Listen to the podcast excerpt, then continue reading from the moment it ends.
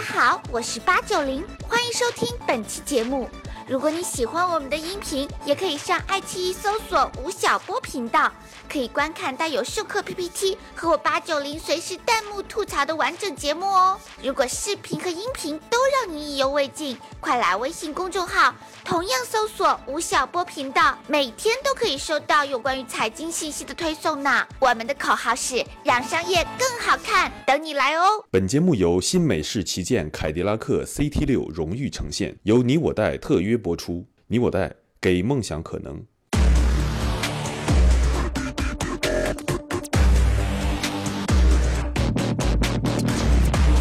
本节目由新美式旗舰凯迪拉克 CT 六荣誉呈现，由你我带特约播出。你我带给梦想可能。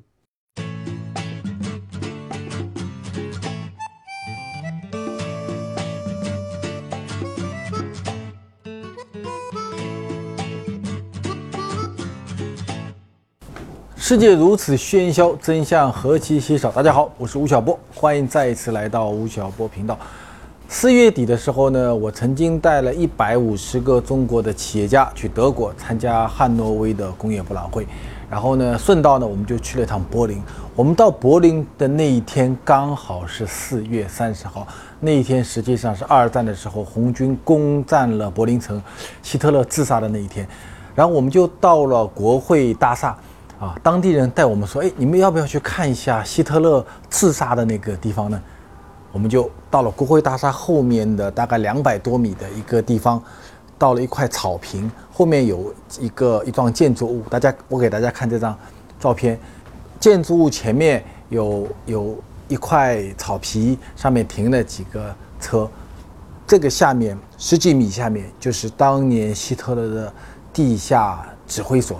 他就在这个下面是自杀的，这个我们去的那一天刚刚是他的自杀日，几乎看不到任何的也跟这个有关的任何的行动，抗议行动也没有，纪念行动也没有。大家看是一个非常空旷的这么一块地。希特勒这么一个影响了人类历史的一个人物，如果从人格角度来讲，他是什么样的一个人格呢？我当年看他的一些传记，说希特勒自杀前写遗书，他遗书中有一句话说：“德国人民没有完成我给他们的使命。”哇，看到这句话的时候，真的让人觉得很神奇啊！一般说，一个人如果他不管怎么样，他要跟这个国家的关系是说我没有完成国家给予我的使命。这位同学死的时候是说这个国家没有完成我给他的使命，因为他要建立一个千年德国，结果人民没有完成。就现在，我们就网络的话来讲，这届人民不行。他的人格是什么样的人格呢？我今天刚才在书架上拿了一本书，这本书是一个意大利的一个心理学家叫做鲁格造家写的，他把希特勒这一类人称为叫做偏执性人格。这是一种特别有意思的一种人格特征。这本书的名字叫做《疯子创造历史》，也就是像希特勒这样的一些具有偏执性人格的人。他们创造的历史，同时也在毁灭的历史。赵家在这本书里面啊，曾经引用了一个古希腊时期的一个戏剧啊，因为“偏执狂”这个词，它的词根是来自于古希腊语的。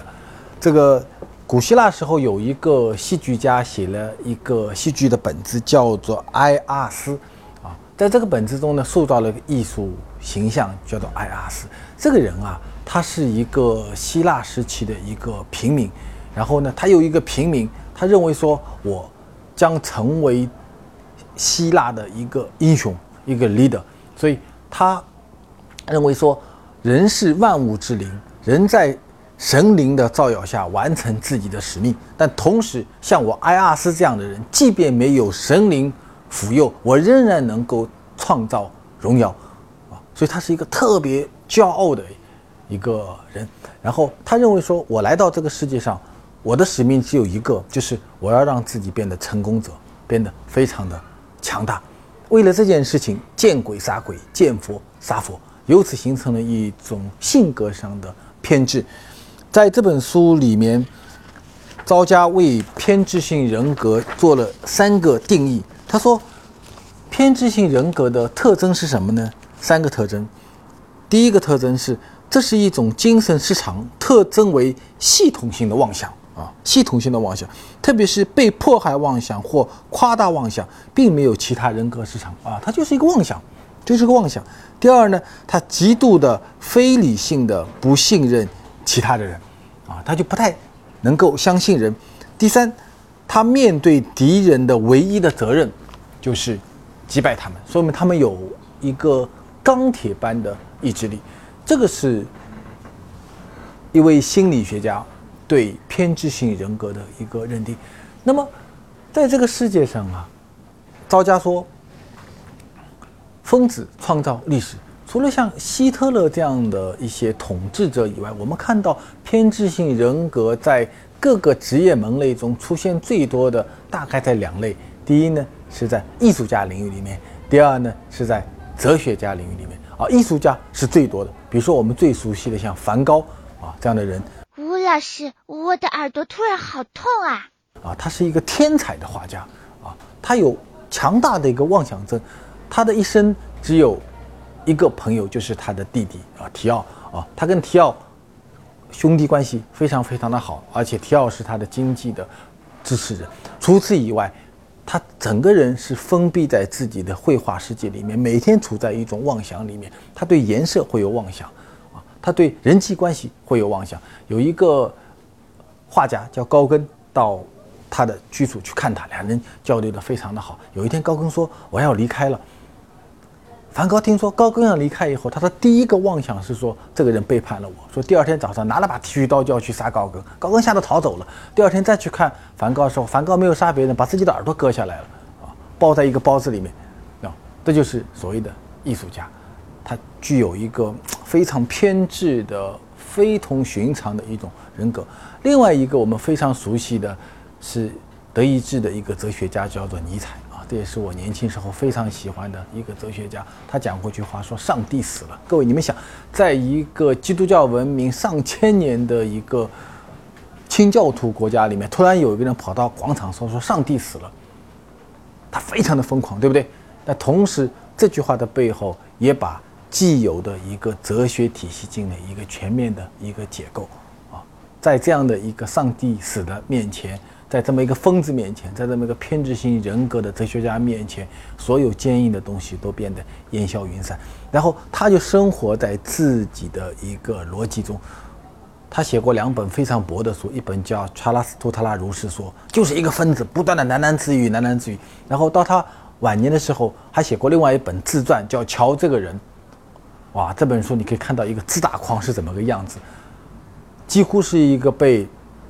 疯狂和偏执控制了的人生，但是到今天，乔这个人这本书仍然是哲学史上一个非常光辉的亮点啊！所以尼采也好，梵高也好，这些人在艺术领域和哲学领域都是一个开山立派的一个伟大的人物。他们的人格，他们的偏执性人格，创造了这样的一个基础。那么，像偏执性人格，有的时候我们在想说，你看。他的特点什么呢？是系统性的妄想，对不对？然后他极端的不信任人，他的人生的目标就是要击败人。这些偏执性的东西，你会问问题说，那么他跟商业有关系吗？啊，商人都很圆滑，对不对？见人说人话，见鬼说鬼话，神仙老虎狗，这是我们传统意义上的商人。但什么时候偏执性人格突然跟商业变得有关系了？我给大家看另外一本书，这本书是十多年前中国商业界的一本畅销书，当然也是美国的畅销书，叫做《只有偏执狂才能生存》。他是美国一个非常著名的企业家安德格鲁夫，安迪格鲁夫写的一本书，我们要纪念他，因为他是今年的三月份，八十岁刚刚去世。正是在他的带领下，他把英特尔由一家硬件公司活生生的改造成了一个提供服务的一揽子服务方案的一家公司，啊，这是一个非常著名的一个企业家。这个人他是匈牙利人，一九三六年出生的，所以在他的童年记忆中啊，有一个非常大的记忆是说，他年轻的时候。法西斯进入到了他的家庭，摧毁了他的家乡，追杀他，然后呢，他就由匈牙利逃到了美国，是一个难民的身份。所以，童年的记忆使得他的一生认为说，我是一个被追杀的人。童年的时候被法西斯追杀，当他进入商业界的时候，他被谁追杀呢？被时代追杀。所以，当他开始领导英特尔的时候，他对他的部下说：“英特尔是一个很快就要死亡的一家公司。”所以我们怎么办呢？我们必须要非常偏执的、非常努力的，才能够让它生存下来。在这一本书，它有一段对偏执的一个理解的一段话，我念给大家听。他说：“我不记得它出自何时何地，但事实是。”一旦涉及到企业管理，我相信只有偏执狂才能生存。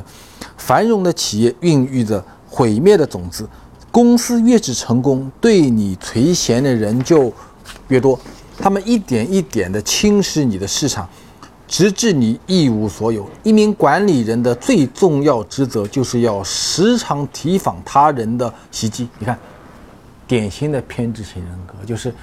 时时认为说有人要追杀你，有人要袭击你。你们看安德古鲁夫一生活在一个不确定和担忧中，他担忧所有的东西，担忧工厂太多，担忧员工不利，担忧竞争对手抢走你的客户，最终他担忧自己啊，所以他就处在这样一个惶惶不可终日的情况下。在这本书中，他引用了熊彼特。啊，熊彼特这个人是一个德意志裔的一个美国人啊，他在商业史上最著名的一个贡献是，他重新定义了创新，定义了企业家精神啊。他认为企业家的精神就是破坏式的创新。那么安德格鲁夫是他的一个信徒。格鲁夫引用了熊彼特一句话说：“说什么呢？说在资本主义社会的现实中，首要的并非价格竞争啊。”一个企业的存在呀，并非是价格竞争，而是新商品、新技术、新的原料来源和新兴企业组织引发的竞争。它冲击的不是现有企业的利润，而是它的根基、它的生命。各位，熊彼特是一九四零年代的一个具有哲学思想的一个。管理学家格鲁夫引用的熊彼特的这句话，实际上是工业革命时期一个思想意义上的一个分水岭。因为在熊彼特的这个理解之前啊，在很长时间里面，我们说企业家、商人和一个企业组织，它最大的能力是什么呢？它是一个获利能力啊。那么你只要形成一种获利能力以后，那么你只要比别的公司更赚钱。那你就是你的最核心的一个竞争能力。到今天，在中国做生意的人，很多人还是这么理解的。但是熊彼特在一九四零年代就告诉你说你错了，因为企业竞争利润和价格并不是最关键的，关键的是什么呢？是你的行业有可能被技术革命、商业模式和新型的组织结构被替代掉，就是你会根基会被冲垮掉，就好像安德格鲁夫在做英特尔一样的，就是我英特尔赚不赚钱？并不是最重要的，最重要的是说我怎么能够形成一种新的赚钱的方式，这个很重要。或者说有没有一种新的赚钱的方式和新的技术，有可能在明天就把我现有的所有的赚钱的逻辑彻底给冲垮掉。那么在很长的农业革命时期和前工业化时代，很可能这样的一个冲击波要花几十年、上百年才能完成。但是到了一九四零年代以后，特别到了今天，那么很可能。十年、二十年、五年就会把你冲垮掉。比如说，我们说，在一个行业，在智能手机行业中，自从有了手机这个产品以后，没有一家企业经历了两轮手机的一个周期。手机的一轮周期大概是六年到七年，它产品就会被迭代掉。从摩托罗拉开始，一直到苹果手机，今天没有一个手机的品牌经历过十二年长达的一个生存期。各位，你们想？十二年在人生中都不是一个特别漫长的时期。对于一个庞大的一个企业组织，两个经济周期你就可能被淘汰掉。所以你面对的不是能不能赚钱的问题，而是你能不能够生存的问题。但在这样的背景下，格鲁夫的这句话就变得非常的重要了。所以你时时要警惕自己，时时要警惕有人会袭击你，对不对？你时时要警惕。你的企业存在的基本面会被败坏掉。所以在这个意义上，偏执狂啊，大家说的那种系统性的妄想啊，那种时刻要击败对手的勇气和对所有东西的不信任啊，这些听上去非常负面的名词，哎，可能在另外的一种解读意义上，会成为一个进步的、一个生存的唯一的一种武器。熊彼特开始到后来的德鲁克这一代的企业家，重新把。商业的本质进行了一次定义，他们认为说创新，特别是熊彼特说破坏式的创新是企业家精神的一个本质。那么在这个意义上，其实他们也就重新定义了偏执狂，重新定义了偏执这个名词。除了你们在爱奇艺上看到的吴晓波频道，也可以在大头频道战略合作伙伴喜马拉雅 FM 收听本节目的音频。我们还在微信上有自己的大本营哦，微信搜索吴晓波频道，或者扫描视频上方二维码，马上加入大本营。在商业界里面，具有偏执性格的人，并不止安迪·格鲁夫这样的人。我们在各个国家都看到过这些很多的具有偏执性格的人。在美国的汽车史上有一个传奇的人物啊，也就是凯迪拉克这个汽车的发明人，叫亨利·利兰。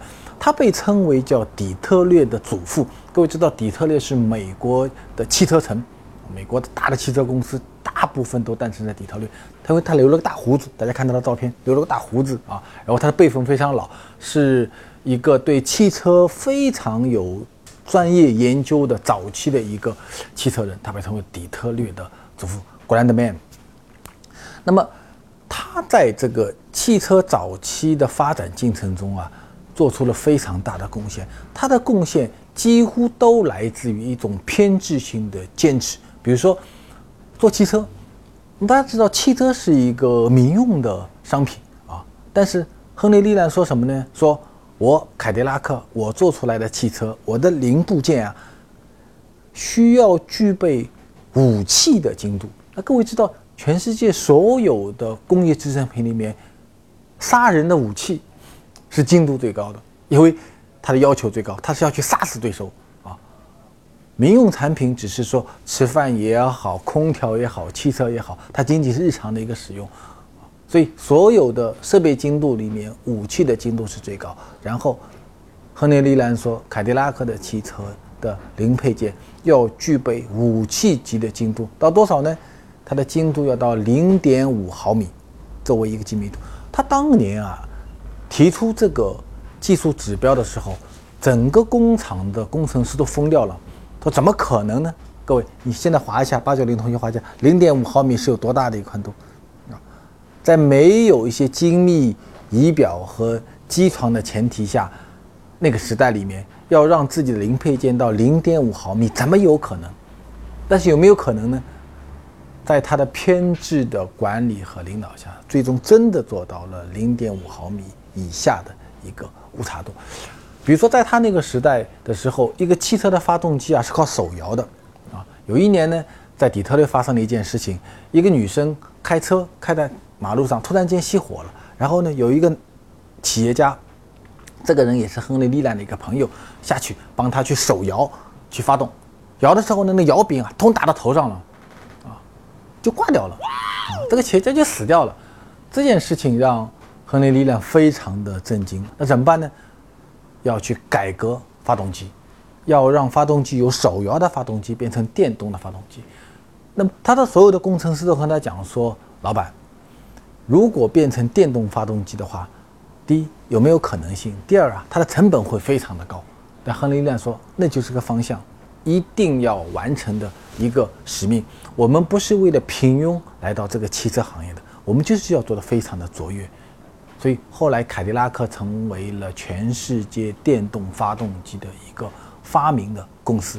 所以各位，你们想，一家公司能够经历将近百年的时光走到今天，它的基因，每一家企业有自己不同的基因。那么，利兰的这样的一种偏执的这种精神。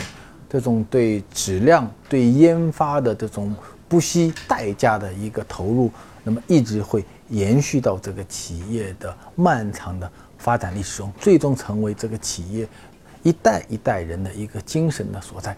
所以你看，在这样的一种故事、这样的一个商业案例中，我们看到了偏执性人格所具有的一个非常惊人的一个魅力。那么在当代呀，如果我们回过来看中国地区，那么在中国的企业家和创业者群体中，其实具有偏执性人格的人，也可以说是非常非常的多。或者在某种意义上来讲吧，一个人如果没有偏执性人格的话，他面对商业的不确定性，他要能够保持一个持续的攻击力是非常非常困难的。所以在某种意义上来讲，很可能偏执型人格已经成为了企业家个性中的一部分。啊，我们最近去研究一个八零后的一个企业家案例，是在深圳的，叫做大疆无人机啊。大家知道，现在无人机市场里面，它现在占到了全球无人机的百分之七十的一个市场份额。它的创业人叫做汪涛，是一个八零后啊。你想，一个八零后要在在非常短的时间里面，在一个无人机市场里面获得很大的一个成功，靠的是什么呢？首先靠的是热爱。然后他很小的时候，我们很多八零后、九零后朋友小时候都参加过航模大赛，有没有？爸爸妈妈带我们去参加航模大赛，他年轻的时候就因为参加航模大赛，就开始喜欢上了飞行。所以大学时候呢，去读了电子系啊，华师大的电子系。然后他毕业论文呢，他的毕业的实验呢，就是去做一个做一个无人的一个飞机。结果在毕业实验上，那个飞机就掉下来了。掉下来的直接结果是他没有办法得到一个长美国常青藤大学的一个 offer。然后他就和他的小伙伴们到了深圳，开始去创业，开始去做无人机。那么。作为一些年轻人，在这么一个市场里面，怎么能够获得成功呢？那如果你没有一些偏执性的一些性格，比如说他认为说，哎，那无人机的商业应用场景是什么啊？从技术上来讲，大家知道大疆无人机能够获得成功，是因为第一个，它解决了一个定点悬停的一个能力啊；第二呢，是它的悬停可以跟很多拍摄。啊，照片的拍摄、影像的拍摄、照片的形象的传传输，形成了一种呃互动的商业应用的一个场景。那所有的这一些，其实都是基础于这些年轻人在这个专业市场里面像钉子一样的这种专注的精神和偏执的精神。今天中国商业界把汪涛这一批人称为做“雅琪”，一个新的名词。我其实也是第一次听到这个名词，它大概指的是说。可能跟雅皮这些个有点关系吧，就是在一个城市里面，用这种企业家的精神，从事于一个商业的创新的行为，大概指的是这个意思。雅琪英文全拼 Y U C C I E，它包含三个词哦：young 年轻，urban 都市，creative 创意。所谓偏执狂，就是要不惜一切代价将事情做到极致。雅琪所代表的都市创意精英人群，正是这样一群人。他们敢于创造，敢于突破，这样一种新美式精神，在凯迪拉克 XT 五上得到了最好的体现。那么，这样的一个雅琪的精神，我认为大概也代表了中国的现在的八零后、九零后这代人啊。他们有些人的创业，很可能。首先的出发的热点是因为热爱，是因为热爱这个事业。第二呢，在你光光热爱还不够，你必须要对这个事业的本身有一种宗教般的狂热，也就是说，你需要具有一种偏执的一个精神。